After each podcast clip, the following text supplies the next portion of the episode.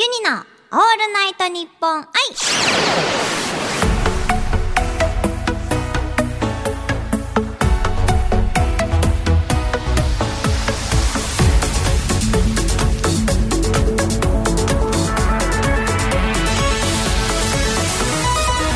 モニーバーチャルシンガーのユニです。今日はこちらのコーナーをお届けします。3つ挟めばなんとかなる。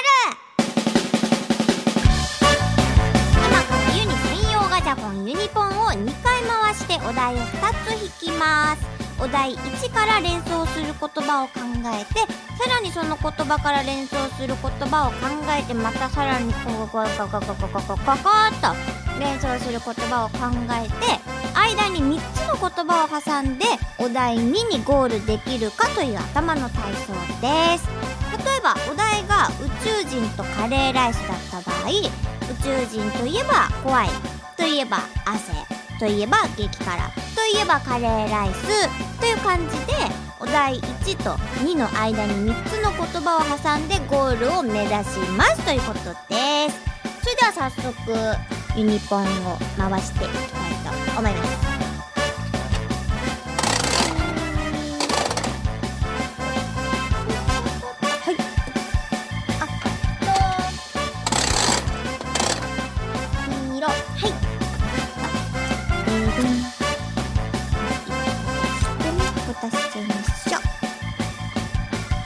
では開けます。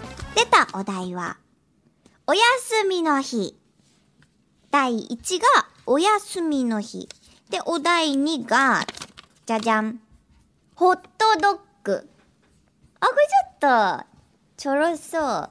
でもすぐに行けちゃうと逆に難しいんだよな。遠回りしないといけないから。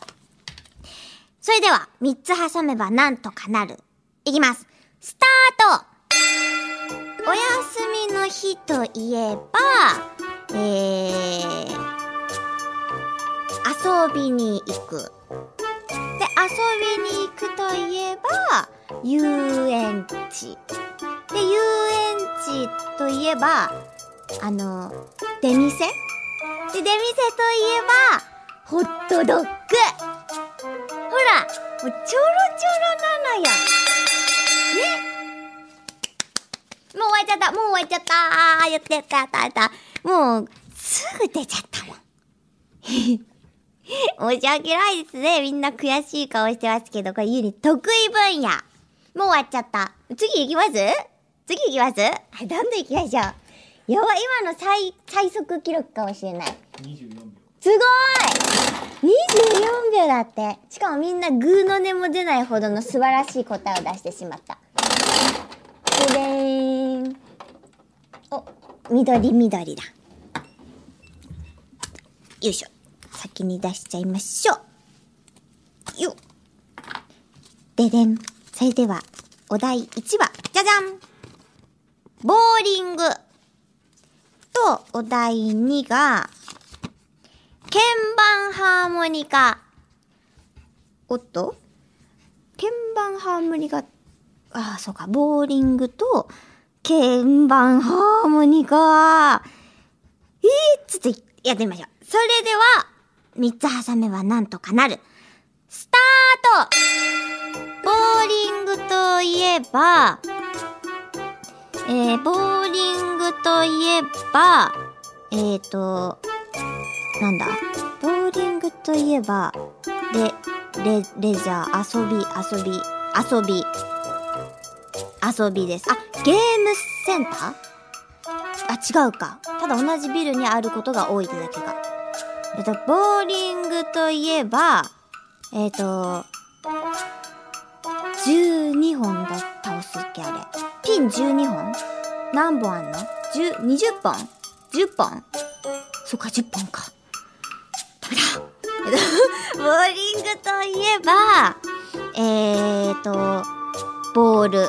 ボールにとりあえず行きましょう。ボール。で、ボールといえば、えー、え、早い早い早い早い早い早い早い早い。ボールといえば、あのあれ、ま、ま、丸い。ムカつくムカつくめちゃくちゃ喜んでるちょっと待って、むつ、難しい。ボーリング、ちなみに、ちょっと待って。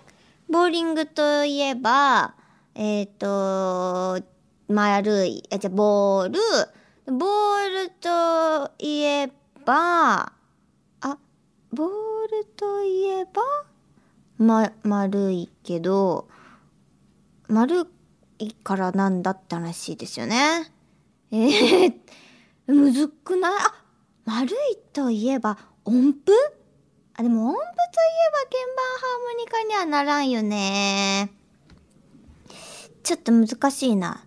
ボーリングといえば、ピン？ピン。ピンといえばピン。ちょ、そっちの方が難しいか。これ答えが見つかんない。ちょっと、え、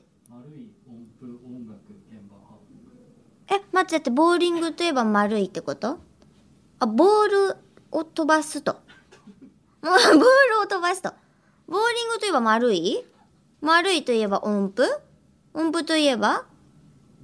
カ音楽音楽といえば？鍵盤ハーモニカ？うん。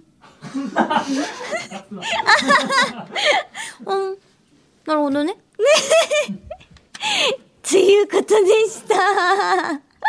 ちょっと細かくいきすぎた。もう、もう、や、やるやん。やるやんっていう感じ。ということでした。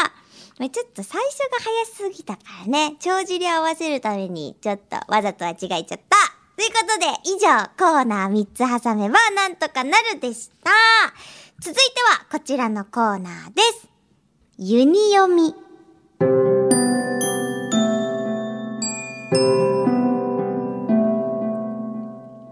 の中にある様々な楽曲の中から私ユニが心に響いた歌詞を朗読して紹介するコーナーです。今回紹介するのは新垣結衣さんのヘブンリーデイズです、まあ、なぜこの曲を選んだかと言いますとこれはもちろん、えー最近ご結婚されたからですね。なのでガッキーの曲をねちょっと探してみましてガッキーといえばヘブンリーデイズかなと思ってちょっと今回ね読まさせていただきたいと思います。それでは、えー聞いてください。ヘブンリーデイズのユニ読みです。歩き疲れて座り込んで途方に暮れて叶わない夢運命とか。二人なら言えた。改札口で言えなかった。言いたかった。ありがとうって言葉は多分さよならよりも悲しい言葉に思うの。でした。新垣結衣さんのヘブンリーデイズをユニ読みさせていただきました。この歌詞の中でユニが一番おわって思ったところがありがとうって言葉は多分、さよならよりも悲しい言葉に思うのっていうところですね。あのこれを言われてから、まあ、ユニもちょっと考えたんですよ。で、まあ多分、この場合、まあ、別れ際だったりとか、もうあの、悲しい言葉になるってことはもう、さよならの瞬間、もう別れる最後の言葉とか、っていう感じじゃないですか。使うシーンだとしたら。